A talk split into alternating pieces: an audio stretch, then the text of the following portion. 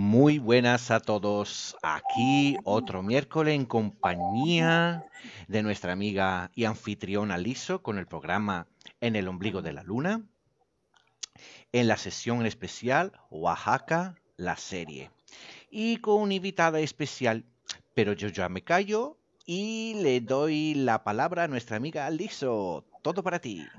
Hola, ¿qué tal? Buenas noches aquí en México, buenos días allá en España. Estoy muy feliz, muy contenta de poder compartir otro miércoles más con ustedes. Eh, quiero comentarles que, que, este día es muy especial porque, como ustedes saben, este programa es un programa cultural eh, para difundir la cultura, el arte, nuestra historia de México a todos los que nos escuchan del otro lado de, de, de nuestro continente.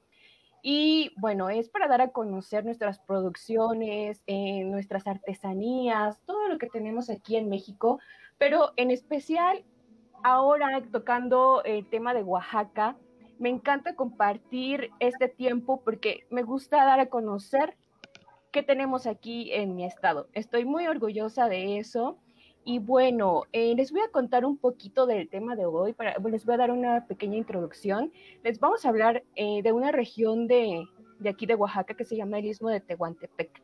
Eh, quiero decir que es de los lugares más representativos de Oaxaca, así como antes habíamos platicado que Guadalajara o algún Ciudad de México era para México. Eh, ahora el Istmo de Tehuantepec eh, nos aporta bastante eh, cultura. Es una cuna de artistas, bordadores, poetas, músicos, cocineros. y bueno, aún conservan su lengua que es zapoteco, que es una de las lenguas que hablamos aquí en Oaxaca, de las tantas lenguas, porque son bastantes. Y en el Istmo de Tehuantepec no solo se habla zapoteco, ¿no? tienen este algún tienen otra otra lengua por esta toda esta mezcla cultural que, que tenemos y bueno así como eh, les he platicado en este lugar aman mucho sus raíces la gente es generosa y bueno eh, también quiero compartirles un poco de mi historia con con el istmo.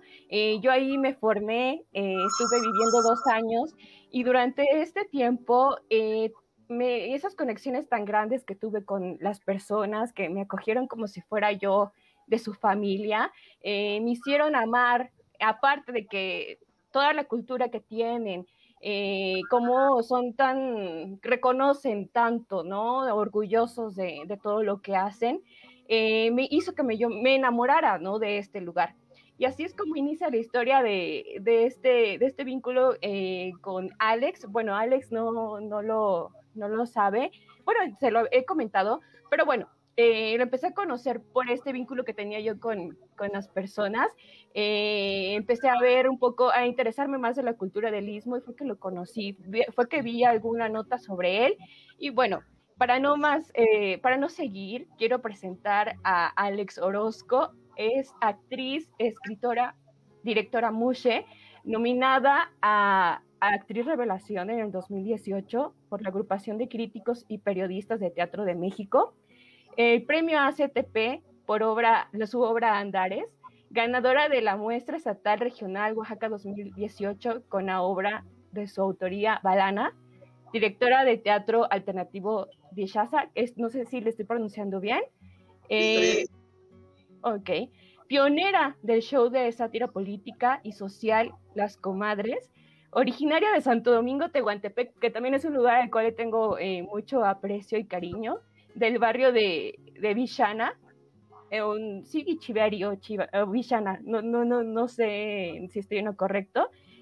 Y Alex educa a través del arte y reflexiona sobre, mm, sobre los temas eh, que tenemos en nuestro país. Tiene más de 15 años de trayectoria como, como actor perdón, y promotor de la escritura y la cultura este, mexicana. Y bueno, le damos la bienvenida. Estoy muy contenta de recibirte aquí en el ombligo de la luna. Vamos a platicar un poquito, Alex, de, tu trayectoria y bueno, también acerca de, de, los moshis. Bienvenido, Alex. Gracias, Liz. Muchas gracias, gracias. Buenas noches, todo México. Buenos días, España. A qué, qué, felicidad y muchas gracias de haberme tomado en cuenta. De verdad que dicen que bueno, que el mundo es muy pequeño y bueno, mira cómo nos hemos enlazado y creo que nos estamos renovando como artistas también gracias a todo lo ocurrido y estamos transformando el arte, ¿no? Sí, estoy muy emocionada, vuelvo a repetirlo, muy emocionada porque mira, estuvimos viviendo muy cerquita y, yo no, ni en cuenta, no, no sabía, te fui a conocer por eh, tu trabajo precisamente. Y bueno, eh, para iniciar este programa tan hermoso, quisiera yo eh, que nos platiques qué es Hermoshe para todos los que nos están escuchando en el otro lado del mundo, en Europa, todos los lugares donde llega la radio. Platícanos un poco de, esta cultura de, de los mushes. Mira, pues ser mushe eh, es como creo que todas las ciudades a nivel mundial, este, de forma parte de, la comunidad LGTBTT y esperemos que muy pronto agregue la letra M, que es lo significativo del mushe, ¿no? Eh, bueno, pues yo creo que en Estados Unidos, eh, mismo en España, ¿no? En todos lados, pues para referirse de una manera más tranquila a la homosexualidad, pues les dicen gays, ¿no? Aquí en nuestra cultura zapoteca, en nuestra raza este, de, zapotecas, pues se decidió decir la palabra mushe, que mushe quiere decir miedoso originalmente en el, en el este, eh, en la lengua materna, realmente quiere decir miedoso, no quiere decir alguien de, otra preferencia este, sexual, pero como el miedoso también es referente a esta palabra de cuatro letras, pues que es como despectivamente luego le dicen a la, la sociedad, a, a, una persona con diferencia, preferencias diferente eh, sexual, eh, pues fue que se le puso el título de Mushi. Muy bien, es considerado en sí el tercer género, ¿no? Porque bueno, lo que había es una lucha que se ha venido haciendo de muchas compañeras de años atrás, que, que le agradezco mucho a ellas esta lucha, porque tampoco me voy a colgar una lucha y una bandera que no me corresponde. Es una lucha que han hecho compañeras años que a lo mejor ni siquiera lograron ver esto que hoy por hoy existe, ¿no? Que es que se considere este tercer género, ¿no? Yo creo que a mí me está tocando probar tantito las mieles de esa lucha que ellas hicieron años atrás de nuestros, nuestros antepasados y, todo esto, ¿no? Sí, bueno, eh, hablando un poco del istmo de Tehuantepec, eh, quiero decir que son personas muy trabajadoras. Yo que tuve la oportunidad de estar ahí, muy trabajadoras, te acogen como si fueras eh, de la propia familia, aunque no te conozcan. ¿no? Y bueno, eh, quiero comentarles que la base de su economía generalmente son eh, eh, las mujeres, ¿no? Pero también los mushes aportan bastante a la sociedad de forma económica, ellos son los que se andan moviendo. Quisiera yo saber cuál es el papel que desempeñan en su comunidad. Mira, yo creo que se nos fue entregado como una responsabilidad también social, ¿no? Y también es como una cuestión de género, ¿no?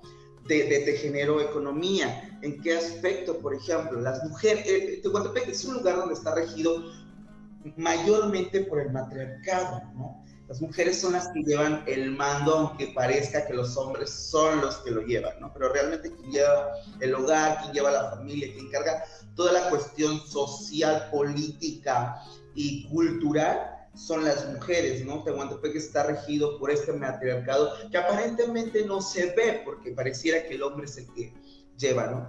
Y como en todo, ¿no? La mujer está, bueno, políticamente o nos han educado en este margen de, este, del vivir, cómo vivir en sociedad. La mujer, pues obviamente sabemos desde ancestralmente de que está educada pues para llevar el hogar, para tener a los hijos, o al menos eso se tenía pensado, porque también la, mujer xmeña se ha revolucionado y se ha reinventado y ha, emprendido un empoderamiento, ¿no? Y el hombre pues obviamente lleva este rol de ser este que aporta, ta, ta, ta, ta, ta, Y las mushes pues son las encargadas, por ahí en algún momento escuché a una compañera que decía que las mushes, las cantinas son lugares dominados por los hombres y el mercado dominado por mujeres. Y en, eso, en esos dos lugares la mushe puede entrar con la mano en la cintura tanto a, formar parte de la economía de un mercado como a formar parte de la economía dentro de las cantinas, por así decirlo, ¿no? Entonces las mushes pueden hacer el trabajo, eh, hacer este dúo de trabajos tanto femeninos como masculinos, ¿no? Eh, hay muchas muy emprendedoras, hay muchas este, muy trabajadoras, efectivamente, si no te sale una cosa, pues bueno, le empiezas a trabajar en otra, pero también tienen ese rol, eh, o se le ha estereotipado, estereotipado para que ellas cuiden a mamá y a papá al final de, de sus días, ¿no? Se les ha entregado como, como esta esta labor, este trabajo de, quedarse, como saben, bueno, como todo el tiempo se ha manejado, que las mujeres nunca se casan, nunca esto, pues ellas son las encargadas, ¿no? De, de, quedarse con mamá y papá al final de sus días, que es algo que también, bueno, yo voy en contra de eso, ¿no? Yo he sido, ahí yo he empezado una revolución muy distinta, ¿no? Donde digo, no, pues o sea, si mamá y papá tuvo cinco hijos, pues los cinco tenemos que cuidarlos, no nada más yo, no tengo yo por qué cargar con el peso, ¿no? Con este peso cultural que prácticamente te lo entregan desde la infancia o desde el momento que tú dices, ok, yo no quiero, no me veo teniendo cinco hijos con, con fulanita, ¿no? O, este, no quiero casarme, ¿no? Y entonces cuando abres y hablas abiertamente de homosexualidad, pues obviamente pareciera que te están diciendo, ah, ok, este es tu paquete y tu kit que te toca vivir ahora, ¿no? Entonces pareciera que pudiera ocurrir así. Sí, curiosamente, Alex, fíjate que cuando yo escuchaba hablar de los mushes, eh, siempre escuchaba eh, que era como una bendición para la casa, precisamente por lo que me estás platicando. En el istmo de Tehuantepec, eh, pues desde tiempos muy ancestrales, esto es muy común, ¿no? Para las familias. Entonces, mm, es, es un tema bien complicado, ¿no? Porque conforme va pasando el tiempo, yo creo que todos vamos reflexionando de que esto no debe de ser así, ¿no? Porque porque todos, todos en la familia jugamos un rol para poder eh, cuidar a, nuestros adultos mayores. Pero bueno, eh, hablando de todo esto, eh, de los roles que tienen en casa, quisiera saber cómo es su vida social y amorosa. ¿Se llegan a casar? ¿Llegan a tener hijos? Cuéntanos. Mira, es que sí, vamos a esto, ¿no? Eh, anteriormente, y, ocurre, o es un secreto a voces, ¿no? Que hay señores que se casaron para cubrir apariencias, ¿no? Y tuvieron hijos, ¿no? Y, yo, yo más bien cuando hice esa investigación para una obra de teatro que se llama Veneno, que yo escribí en el 2010, eh, yo hablaba de los acuerdos que llegas a hacer con tu pareja, este, con tu pareja mujer, ¿no? Eh, tal vez llegas a un acuerdo y dices, ¿sabes qué? Pues yo realmente lo que quiero es tapar las apariencias, ¿no? Y una como mujer también decide sí o no, ¿no? Pero también vives en una mentira, metido en una mentira realmente, ¿no? Porque pues sabes que realmente no estás enamorado de esa persona y que tal vez puedas, pueda llegar a ese acuerdo, ¿no? Eh, con, bueno, en Tehuantepec hay muchos señores que, que se casaron, ¿no? Y tuvieron hijos, eh, hoy por hoy hay una revolución distinta, ¿no? Hay, hay, quienes no, pues no, no quiero, ¿no? Eh, hay quienes toman la decisión de hoy, hoy lo estamos viviendo aquí en Tehuantepec, que pues las parejas no se casan, pero sí se van a vivir juntos como roomings también, ¿no? O, sabemos que son parejas, pero ellos no lo hablan abiertamente, ¿no? Porque todavía existe esta cuestión conservadora dentro, dentro de nuestro pueblo, dentro de nuestra región, ¿no? Y hay quienes simplemente deciden no tener una relación amorosa y, y, cada quien en su casa vivir como lo quieran vivir, ¿no? Cada uno va, este, va, va decidiendo cómo quiere vivir su vida amorosa, ¿no? La relación, creo que todos nos relacionamos, algo que si recordarás cuando viviste aquí en el Istmo, es este, las fiestas, ¿no? De cada barrio. Entonces creo que eso es, la, es cuando nos relacionamos con todo el pueblo, cuando realmente se ve y se empieza a notar como todo lo que tiene que ver con la comunidad mushe, ¿no? Sí, las famosas velas también, ¿no? Que eso es, eso es un tema muy padre porque también siempre me, me, quedé con la duda de poder asistir. Estas fiestas son este como de mayordomos, eh, ¿qué hacen en esas fiestas? ¿Podemos ir todos? Sí, todos, bueno, hay ciertas fiestas donde también nosotras no somos incluidas, ¿no? O sea, podemos ir, pero por ejemplo, una niña que, que se asume como ya trans no puede asistir vestida de mujer a ciertas fiestas, ¿no? y a otras sí, por la cuestión de que hay que respetar, o sea, nuestro catolicismo, pues por la cuestión de que hay que respetar al santo. Hay unas cosas, yo les digo cosas, pero no deberían de llamarse así. Hay unas cosas que les llaman Shuana, que dicen que son como la cuestión, este, ay, ¿cómo explicarle una cuestión para que nos entiendan en España? Ah, es como los cuidadores, es como los, ay, como el que recauda los fondos, bueno, ese, eso tenía, ese cargo era el de Shuana antes de que nos llegara la conquista española. ¿Como tesoreros? ¿Mandé? ¿Como tesoreros? ¿Algo así? Ajá, como una cuestión de tesoreros. Son los que cuidan cada barrio, ¿no? Cada ah, iglesia. Hoy por hoy, este, hoy por hoy se encargan de cuidar las iglesias. Cuando fue lo de la conquista española, ellos se encargaban de recolectar todo lo de la cuestión este, de, de las ofrendas y todo para que se mandara la corona, ¿no? Entonces, este, pero hoy por hoy se les da como, como, esta, como esta autoridad moral de respeto y, todas estas cosas moralistas que existen hoy por hoy, ¿no? Una pregunta. Una pregunta. El respectivo mm, mushe para, eh, digamos, el colectivo gay y para la lesbiana, ¿cómo se, cómo se, se dice en Zapoteca? Fíjate que ahí hay un tema que es muy controversial porque no hay. No existe. Ahí sí hay un tono despectivo, pues. Por eso te digo, pero también es un trabajo que las demás compañeras han venido, o sea, que, te digo, no me lo atribuyo yo porque pues yo estoy muy chiquito, ¿no? No sé, esta lucha de ellas cuándo lo empezaron y cómo lo empezaron, ¿no? Este, pero eso, ellas fueron ganando ese, ese terreno hasta que sin querer a la gente se le olvidara que la palabra muche significa miedoso y ahora crean que significa homosexual. Vale, interesante, interesante. Sí, porque, porque dentro de eh, también la comunidad mushe hay mushes que se visten de hombre y hay mushes que se visten de mujer. O sea, hay una variedad, ¿no? Así es. Por ejemplo, yo que, por ejemplo, juego con este rol de de repente estar vestida de niña y de repente si quiero ir a un evento vestido de niño, pues no tengo ningún problema. Pero hay compañeras que realmente solo adoptan el rol femenino y pues ellas a veces quieren ir a ciertas fiestas vestidas de mujer, pero no se les permite. Ok.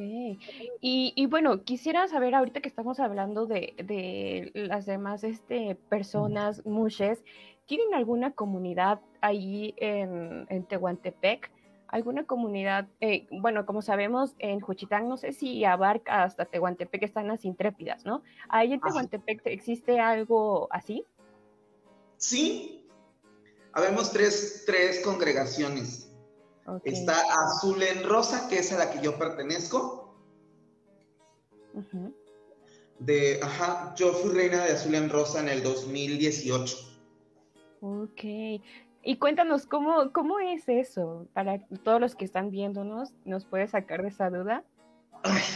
pues mira, sí, este, pues mira, eh, hay un mayordomo igual que las velas este, de, las velas de los santos.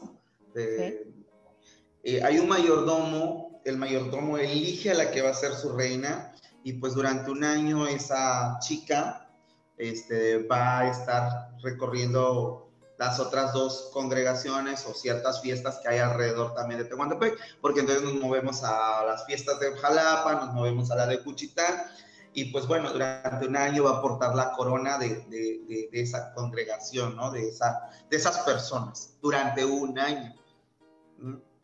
Eh, y, funciona así. Pues tendremos que profundizar un poquito porque esa fiesta aquí son desconocidas. No sabemos cuál es el rol de cada uno, ni eh, cuál es la organización, ni cómo se desarrolla. Así sería interesante, sería interesante averiguar cómo funciona esta Bueno, el mayordomo es el que paga la fiesta. Vale. Y se sabe cuál es el rol del mayordomo. El mayordomo no suele pagar nada. Ajá, el mayordomo paga la fiesta. Vale. Este, junto con un grupo de socios. ¿No? Estos socios, o al menos aquí se eligen para los que tú creas que van a meter, van a meter una cierta cantidad de, audiencia para que haya una recuperación de fondos para esa asociación o para esa congregación con la que se está trabajando. La reina se va a encargar que durante un año ir a visitar a las demás congregaciones cuando sean las fiestas de ese, de ese, mm, ah, por ejemplo, no sé, no, no recuerdo muy bien cómo está España, ¿no? Pero por ejemplo, tú dices que vives en Sevilla, ¿no? Sur de España. Bueno, ajá, en Sevilla, ¿no? Entonces, no sé, se me, no sé si se, me ocurre Granada, que es lo que más o menos recuerdo de ahí. Entonces, tú, hay una reina de, de Sevilla y la reina de Granada la va a visitar, ¿no? Cuando la coronan este, reina. Entonces, este, cuando la reina, la, la, reina de Sevilla vaya a dejar la corona y entre la nueva, la de Granada tendrá que ir a, a dejarles como sus respetos. Aquí nosotros entramos con un cartón de cerveza, que es como en señal de, de todo esto, ¿no? Y pues es una fiesta que empieza a las 8 de la noche y termina hasta que el cuerpo aguante. vale, vale, vale. Curioso, curioso. Bueno, quiero mencionarte, Maxi, que esta, es una vela, ¿verdad, este Alex? Sí, es... la noche que nosotros tenemos permitido vestirnos como queramos, ponernos el vestido que queramos, que podemos hacer lo que queramos adentro de esta fiesta. Es donde nosotras sacamos lo más, lo más, lo más hermosa que nos sentamos y, este, y poder lucirnos esa noche. Y sobre todo la reina, solo por esa noche sentirse la reina. Sí, claro. Quiero mencionarte que estas fiestas también se hacen eh, en, eh, bueno, en, otras partes del istmo, son muy comunes pero eh, a esto le llaman velas mushes, o sea, son especialmente organizadas por la comunidad mushe. Aparte también están otras velas que realizan, eh, pues ahora sí, para conmemorar algún santo o una mayordomía, ¿no? Entonces, este, igual se hacen los mismos bailes y no nada más es una noche. Creo que al otro día hacen eh, la lavada de olla, luego la, la regada. La lavada. Ajá, o sea, son fiestas muy grandes. Como decía Alex, entran con un cartón de cerveza en el hombro los hombres, en, las otras velas, y las mujeres llevan limosna, o sea, que llevan dinero eh, para aportar a quien les invita. Y pues ahí te dan botana, hay fiesta, hay mucha cerveza, hay mucho baile. Entonces son fiestas muy, muy, este, como muy representativas de Oaxaca, creo que nos podríamos igual identificar con eso, ¿no? Las velas de, del istmo de Tehuantepec. Sí, claro. Por ejemplo, algo también para contextualizar a la gente de España, el lavado de ollas es como ir al recalent, es como un recalentado que le decimos, que quiere decir que la fiesta sigue y es otra vez beber alcohol, este, ir a bailar, no es ir a lavar ollas como tal Ah, sí, claro. Sí, igual que te dan la botana. más trastes que lavar. Y, y, Alex, dime una cosa, la congregación con ese dinero que recauda, ¿qué, qué, qué uso le dais? Es para trabajar durante un año con las chicas. Vale. Eh, dame más detalle. ¿Para trabajar en qué sentido? Sí, eh, pueden surgir muchas cosas, Max. Puede surgir que alguna niña salga infectada de ITC, VIH. Eh, bueno, en mi caso, cuando yo, en el año en el que a mí me tocó ser reina, a mí me tocó dos fallecimientos. Entonces, es como una chamba que se hace. Vale. Que es un apoyo, ¿no? Entre ustedes mismas. Eh, bueno, entonces, la verdad, me, gustaría que me cuentes qué piensan en el istmo sobre ser mushe en escuela. ¿Cómo es este pasaje desde chiquitos, en la casa, en la familia, entre amigos, en la comunidad? Mira, bueno, a mí me tocó los 90, la escuela en los 90. Pues en la, bueno, yo creo que en la primaria no tuve ningún problema. Mi mayor problema fue la preparatoria. Okay. La preparatoria y el tercer año de secundaria creo que fue como lo que me marca a mí, donde, donde me encuentro con este monstruo llamado discriminación. ¿Qué edad es más o menos? Porque yo desconozco el, eh, los niveles tanto mexicanos como españoles. Yo soy italiano, así que en Italia no existe todo eso. ¿Qué edad sería más o menos? Ah, te digo, unos. A partir de los 15 años. Vale, adolescencia pura. Vale, vale, vale. vale. De los 15 a los 18 fue como un martirio para mí, ¿no? Pero fue cuestión de la escuela. Eh, yo iba en una preparatoria donde la que me hacía los actos de discriminación y homofobia era la directora de la escuela, ¿no? Y entonces, por eso, ¿a dónde corres? Si te lo están haciendo tus compañeros, pues a dónde corres, ¿no? Si la que es la máxima autoridad del instituto, pues lo está haciendo, ¿no? Entonces, eh, yo sufrí de discriminación en la preparatoria. Eh, eh, pues eso. De ahí yo creo que en la calle también cierta gente me... cierta gente me fue como como diciendo, ¿no? Que, que, estaba como mal, pero pues yo salí del closet a los nueve años. Entonces yo dije, yo soy esto, ¿no? Y me empecé a encontrar y también entró como en mí, como el que soy, ¿no? Y también traía encima como la onda de quiero ser actor, pero soy de piel morena, ¿no? Y, y, y, y fue lo primero que me topé. Entonces yo creo que para mí sí fue un poquito pesado ese, esa travesía entre los 15 y los 18. Ok, ¿y en tu casa cómo lo tomaron, Alex? Mira, nunca tuve problemas en mi casa. En esa parte yo creo que no, no, nunca me topé como el, ah, no, no, no me gusta o no, no quiero, ¿no? Ok, bueno, eso es, eso es muy importante, ¿no? Porque cuando tienes el apoyo en casa, yo creo que eso cambia mucho, ¿no? Porque te dan fuerza para poder enfrentar a la sociedad que lastimosamente no, híjole, a veces es bien difícil coincidir, ¿no? Pero me da, en verdad me da mucho gusto saber que, que donde deberías de ser eh, comprendido lo fuiste, ¿no? Y yo creo que eso es la base del éxito para que se pueda desarrollar bien una persona. Y bueno, eh, se nos fue bien rápido el tiempo, eh, vamos a hacer una pausa y más adelante cuando regresemos vamos a platicar sobre su trayectoria como actriz, sobre, sobre, su trabajo que realiza. A mí me emociona mucho porque él es una persona que, que, difunde el arte, ¿no? Y, y quisiera eh, que nos compartas un poco de eso. Mientras, vamos a saludar a las personas que nos están viendo, a Martín Cortés, saludos, a Charito Jiménez y a todos los que nos acompañan. Muchas gracias. Ahorita volvemos en un ratito y bueno, no sé Maxi si tengas algo que agregar. No, vamos a contestar. Aquí dice Martín, tengo mil dudas y preguntas, así que lo contestaremos después del descanso. Adelante Martín, escríbenos y, y aquí ahorita hablamos con Alex. Vale, ya vamos volvemos. con la pausa. ¿Puedo contestar una llamada?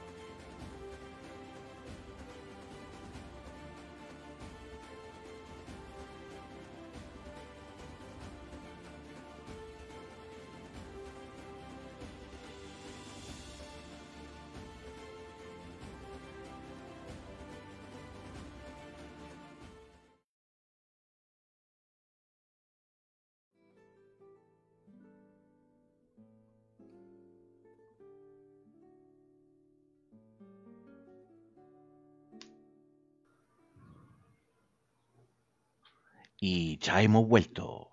Y sin muchas más dilaciones le paso la línea a Aliso. Muchas gracias por continuar en este programa tan padrísimo. Le estamos pasando muy bien, el tiempo se nos ha ido volando. Y bueno, en esta segunda parte, Alex nos va a compartir cómo fue su inicio, su historia actuando, dirigiendo, escribiendo obras de teatro. Alex, compártenos. Carlos, pues mira, yo no me considero una escritora.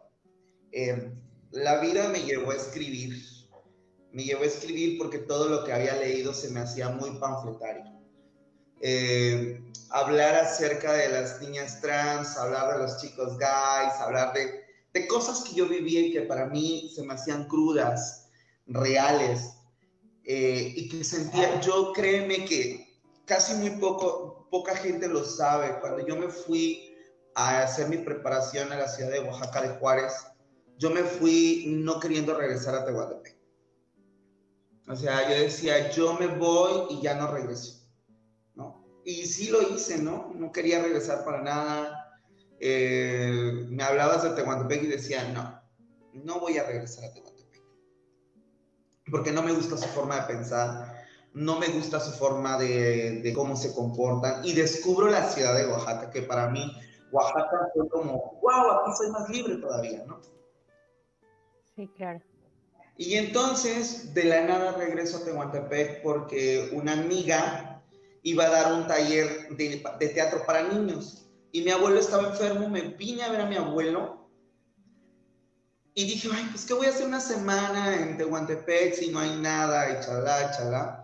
Y mi amiga me dice, oye, es un taller de expresión corporal y de voz a mis niños.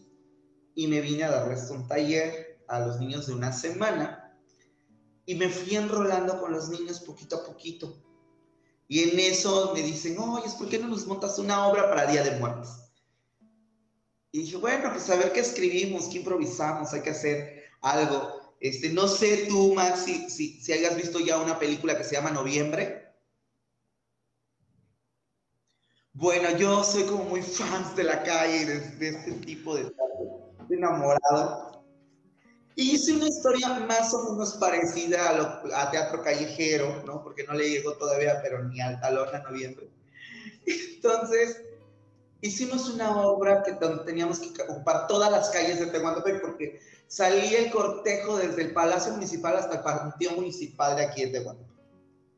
Y armé la historia. Para esto los niños se quedaron fascinados y me dicen, oye, montanos algo para diciembre. Y les dije, no, porque yo ya me tengo que regresar a la ciudad.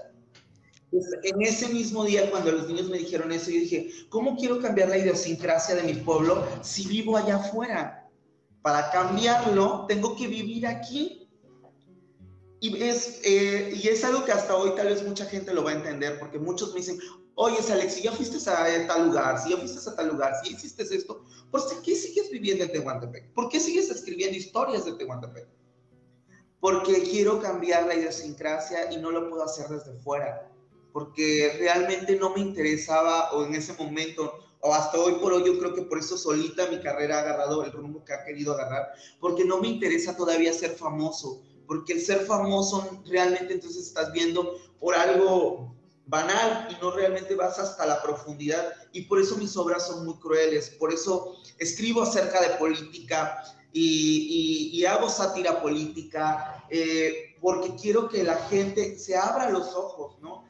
escribo sobre el feminicidio, escribo sobre la violencia que están viviendo las mujeres, escribo de esta violencia que están viviendo las mujeres trans, escribo de la mujer, porque vivo en ellas, estoy ahí con ellas y no estoy sentado solo en mi escritorio inventándome las historias para que, para que yo me quiera hacer famoso. Realmente lo que yo trato de hacer mediante el teatro es decirle, esto lo estamos viviendo no te has dado cuenta, pero lo estamos viviendo. Y tal vez tú eres como este personaje, como este personaje. Y no te has dado cuenta porque lo has vuelto una manera común, una forma de vida rutinaria. Creo que por ahí va como mi nacimiento por querer escribir. Y qué manera tan especial de hacerlo, ¿eh? Porque mm, a lo mejor muchas personas están detrás, a lo mejor de, no sé, a lo mejor de una página de internet o a lo mejor escribiendo en un artículo de algún periódico, pero tú lo estás llevando a la expresión, ¿no? Y, y, yo creo que es de una manera eh, un poco más fácil de, digerir y entender a la sociedad. Es una manera muy especial de hacerlo. Yo creo que esa fue eh, de las cosas eh, que más me llamaron la atención cuando empecé a leer sobre lo que hacías, ¿no? bueno, y hablando de todo esto, quisiera saber cuál es tu reto más grande que has tenido como actriz Moshe.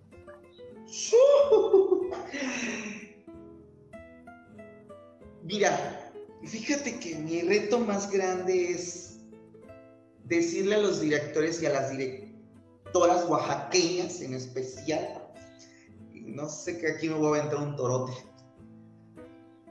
decirles que tengo el mismo valor que ellos a pesar de estar en una comunidad, que también tengo la creatividad para poder escribir y dirigir teatro y que lo he hecho sin el recurso gubernamental de nadie. Mi grupo de teatro lo he mantenido durante 10 años y vamos a cumplir 11 años el primero de octubre de este 2021. Lo he mantenido con cosas y con recursos propios de lo que yo he hecho con mi trabajo como actriz. Que hemos educado, ese es un reto que hemos educado durante 11 años a más de 200 personas entre niños, jóvenes, adolescentes y adultos de una manera gratuita, porque nunca se les ha cobrado una clase de actuación. Eso tiene mérito. el reto, porque puede decirse que es fácil tener un grupo de teatro, pero mantenerlo, pagar una casa, pagar, porque todo eso, todo eso es lo que yo hago. Gestiono, eh, aparte de gestionar también, busco los recursos para que la obra se, se monte, eh, tengo que mantener el espacio, o sea, han sido 11 años de trabajo, 11 años donde nos hemos encontrado caseros que creen que nosotros tenemos una millonada de dinero porque nos entran 10, 20 personas sin saber que a lo mejor esas 20 personas 10 son cortesías, ¿no? Y nos hemos topado de todo, donde nos ha detenido la, la, policía, donde un presidente municipal nos censuró hace años, bueno, de todo. Yo he vivido de todo, he vivido amenazas, bueno. Y seguimos trabajando después de 10 años.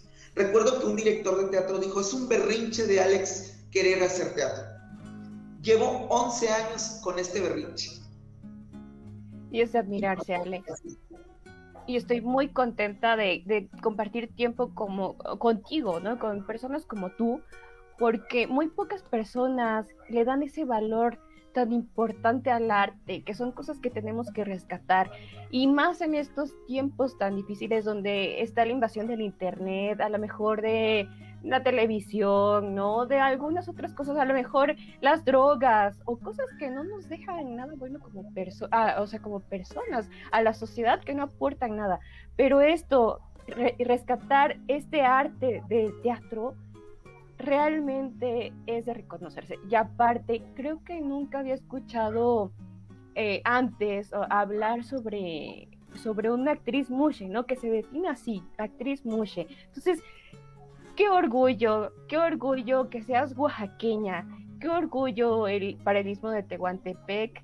Y, y, estoy muy contenta de poder compartirles a todos los que nos están escuchando parte de compartir tu historia, que te conozcan, que sepan que aún hay gente de valor trabajando, viendo por las futuras generaciones, ¿no? Que pocos están haciendo. Ahorita que estamos viendo las campañas políticas, ahorita sí se están apresurando a hacer las cosas, perdón que me meta en eso, ¿no?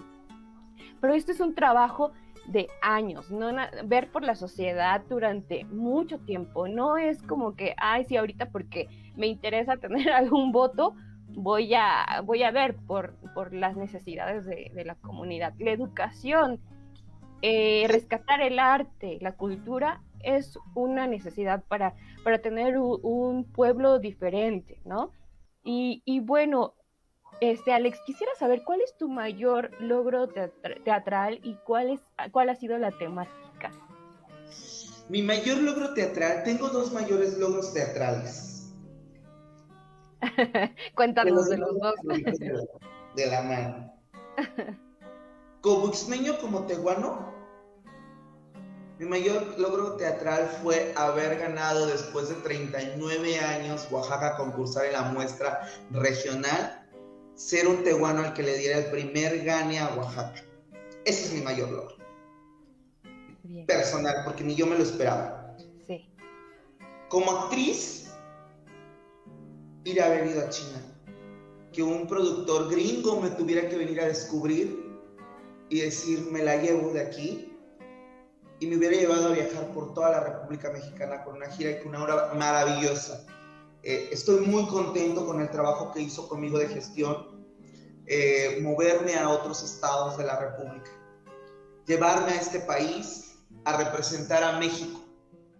Creo que son mis dos logros que yo amo, que también me ponen como reto como actriz a buscar un proyecto muy interesante en el que yo tenga que volver a estar, donde me ponga en, otro, en, otra, en otra plataforma, porque créeme que yo no compito contra nadie más que conmigo misma.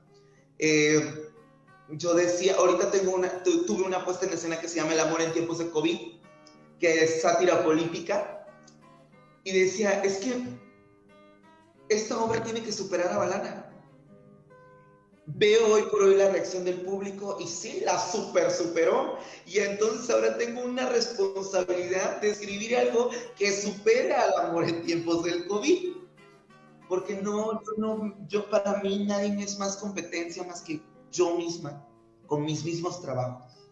Entonces, creo que eso, ¿no? Creo que uno tiene que, ponerse las metas. Y, es muy cierto esto que dices tú, ¿no?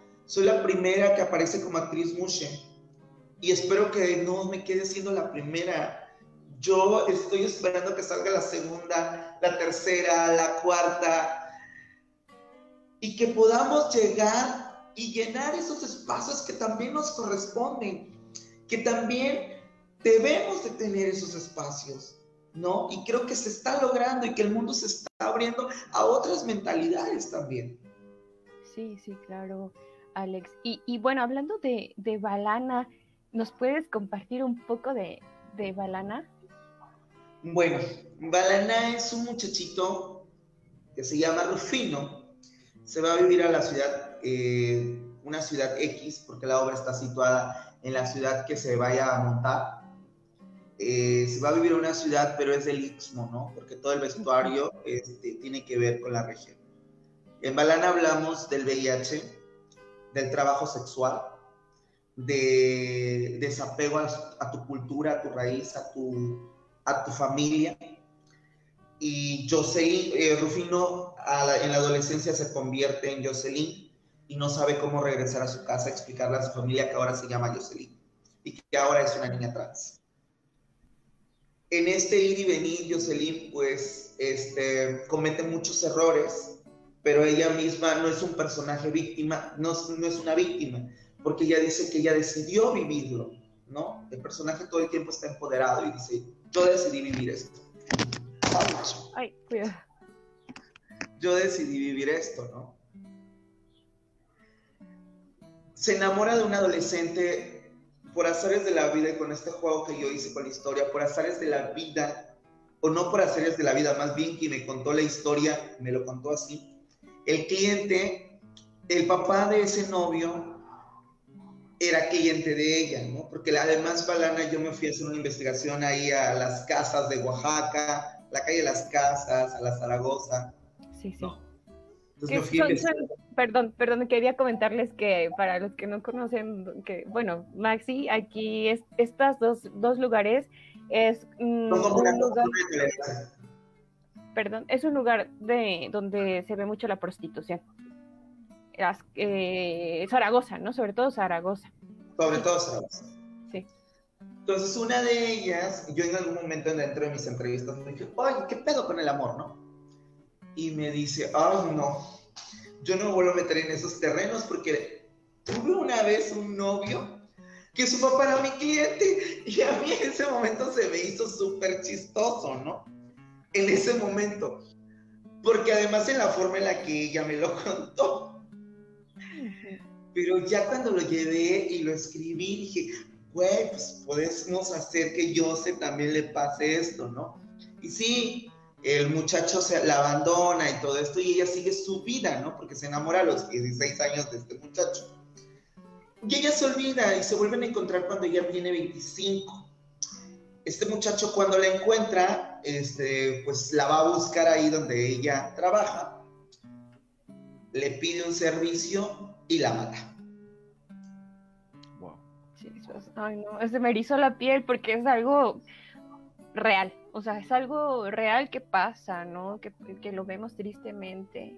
Y bueno, este, nada más un tantito para aquí atender a las personas que nos están escribiendo. Hay una pregunta de Martín Cortés eh, que dice que, eh, bueno, durante este tiempo que te ha tocado salir, que, ¿cómo has difundido la cultura oaxaqueña? Balanita, todo el vestuario decidí que fuera del Istmo de Tehuantepec. Meter cosas de Tehuantepec. Cantos, baile, todo lo que tenía que ver con mi región sin decir que era mi región de Eh, en Andares, cuando me fui a China, una anécdota muy, muy cabrón. Nosotros tenemos aquí en Tehuantepec una canción que se llama Tanguyú. que es muy, muy conocida. Y yo Del barrio de Villana, perdón. Del barrio de Villana, te digo. Entonces, hice que los chinos cantaran Tanguyu. ¡Guau! ¿Cómo? ¿Cómo lo ha conseguido?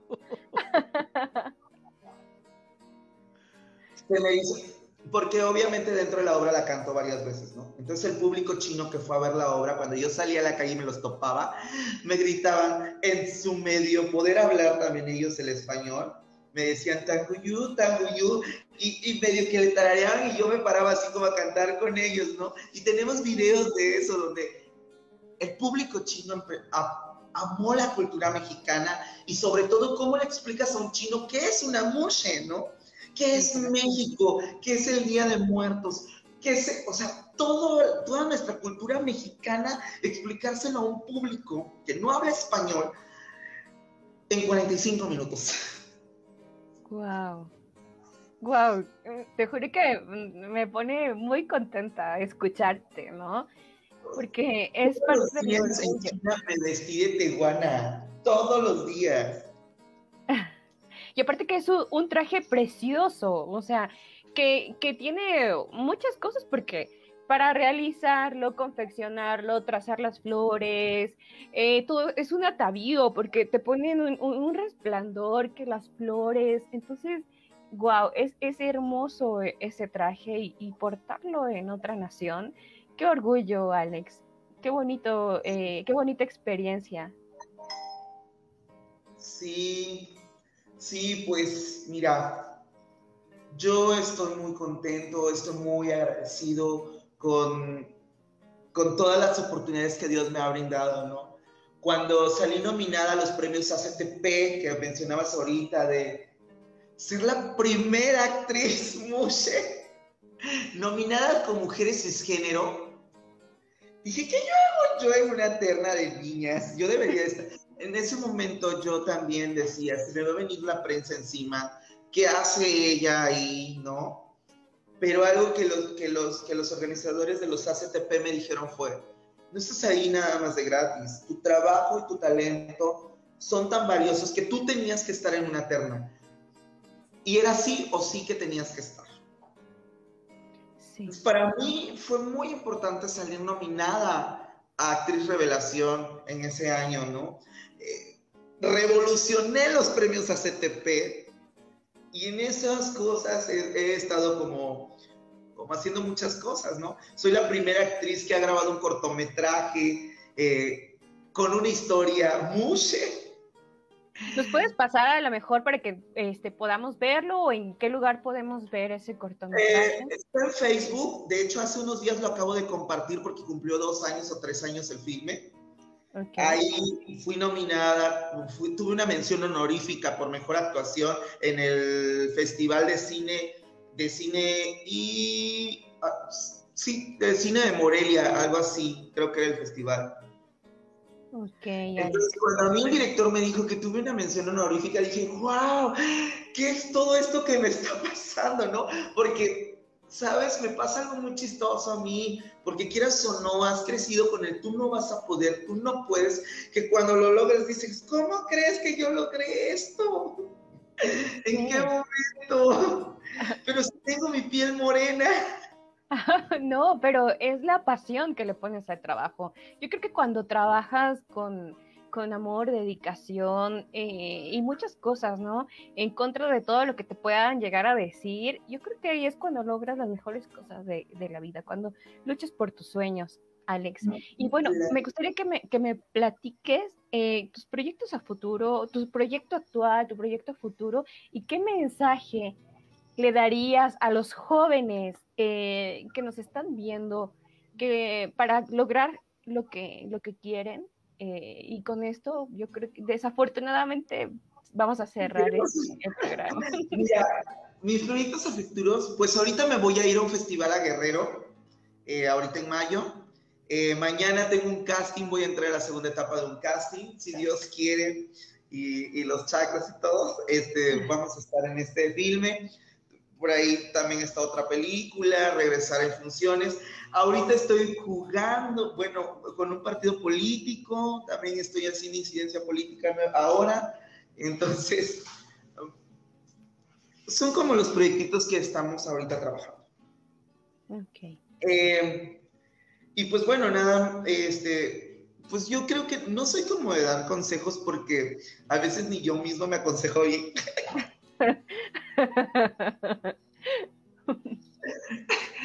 Pero pues mira, yo te puedo compartir un diálogo que no es mío, pero es de Blanca Toledo Minuto y me hizo mucho ruido en el 2017 cuando hice vestido de novia.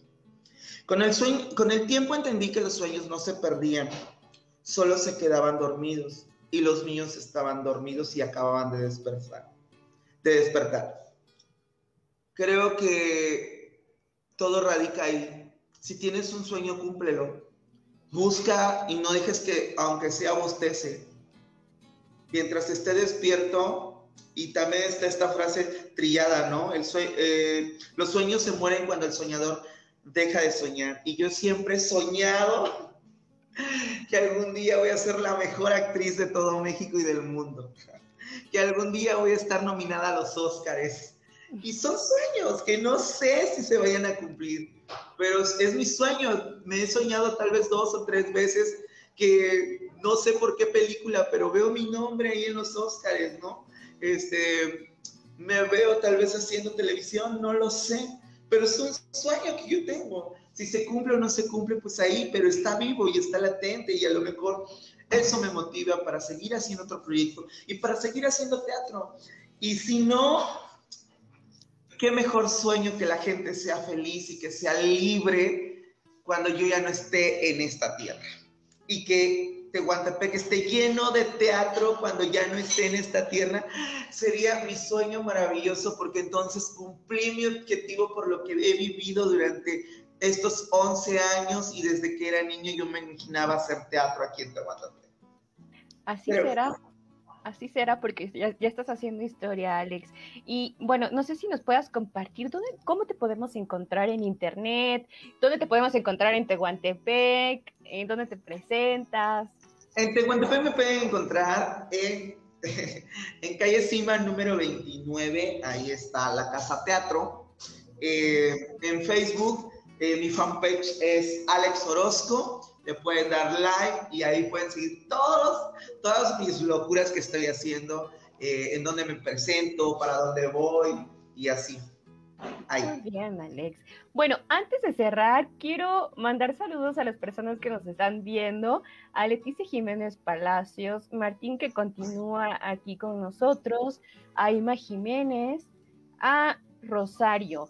Eh, muchas gracias por estar y bueno, desafortunadamente hemos llegado al final de, este, esta emisión.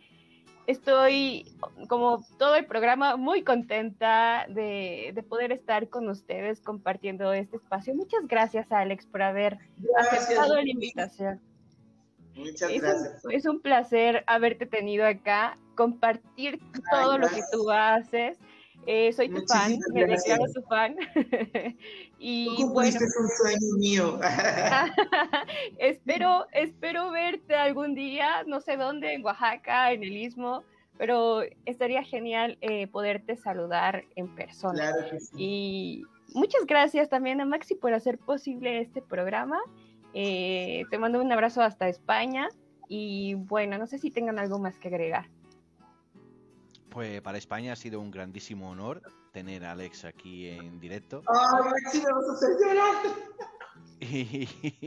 Y, el vídeo se, se, irá se irá proyectando en los siguientes días y tú verás que la audiencia será muy alta. Vamos, ahora mismo no has visto más de 45 personas.